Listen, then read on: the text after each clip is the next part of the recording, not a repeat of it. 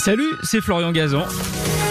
Sur RTL, dans l'émission Ça va faire des histoires, on vous raconte des anecdotes incroyables, farfelues et parfois absurdes. Tout ça dans la bonne humeur et raconté par les meilleurs. D'ailleurs, je leur laisse le micro. RTL, Ça va faire des histoires. On part dans le Var.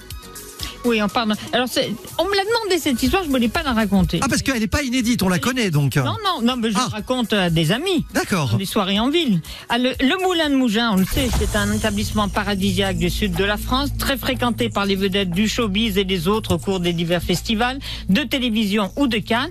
Oui, pour les gens, Moulin, Moul- Moulin de Mougin, c'est ça. Pour moi, c'est synonyme de schkoumoun et de loi des séries. Et moi, on le sait, les séries, je les aime, mais dans un écran.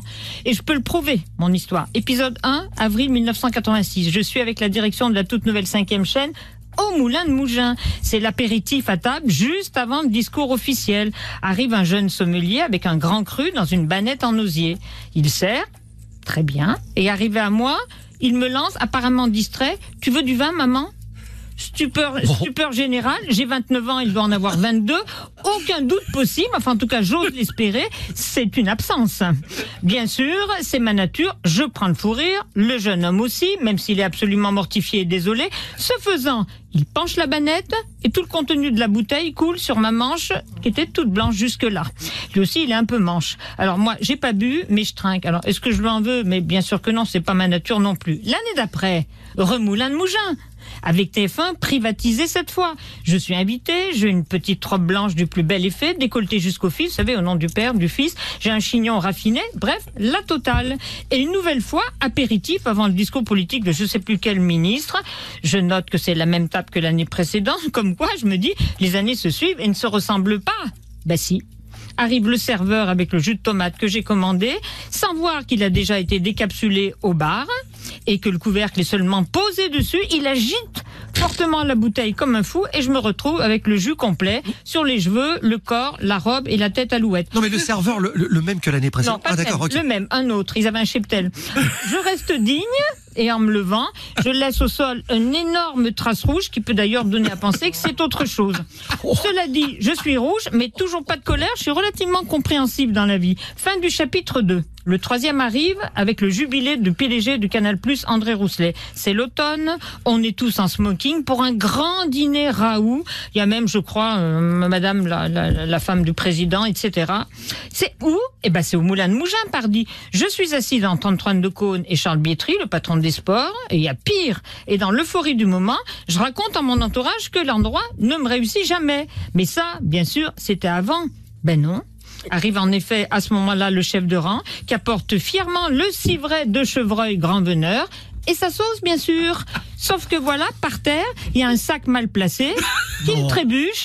Et qu'au moment où je suis en train de raconter tous mes mésaventures, je reçois dans le cou et dans le dos la sauce champignon avec les menus morceaux puis des petits lardons pour faire euh, voilà. Comme ça, ça fait la frisée au lardon.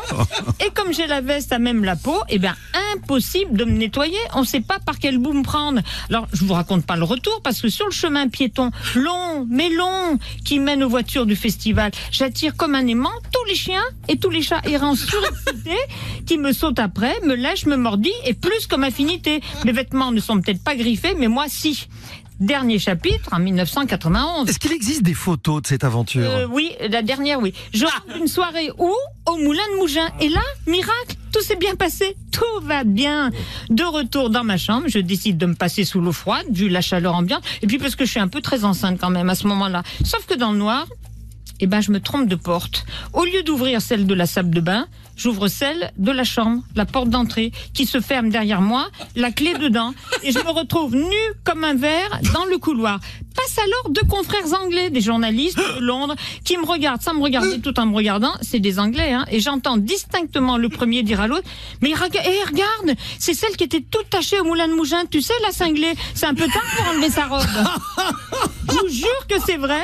Et moi, je me suis dit, c'est peut-être moi qui suis nue, mais c'est eux qui sont culottés quand même. Isabelle Morini-Bosque, version sauce grand veneur. Voilà. J'ai l'image, Tout est c'est les jure, champignons. hein. J'ai des témoins. C'est quand les champignons se déversent dans sa nuque. Voilà. Absolument génial. Oh là là, il y a une photo de la dernière euh, Oui, partie. mais juste avant le drame. On pourra la publier ou pas Non, parce qu'après, les gens n'étaient pas pervers à l'époque. Il n'y avait pas les rétros.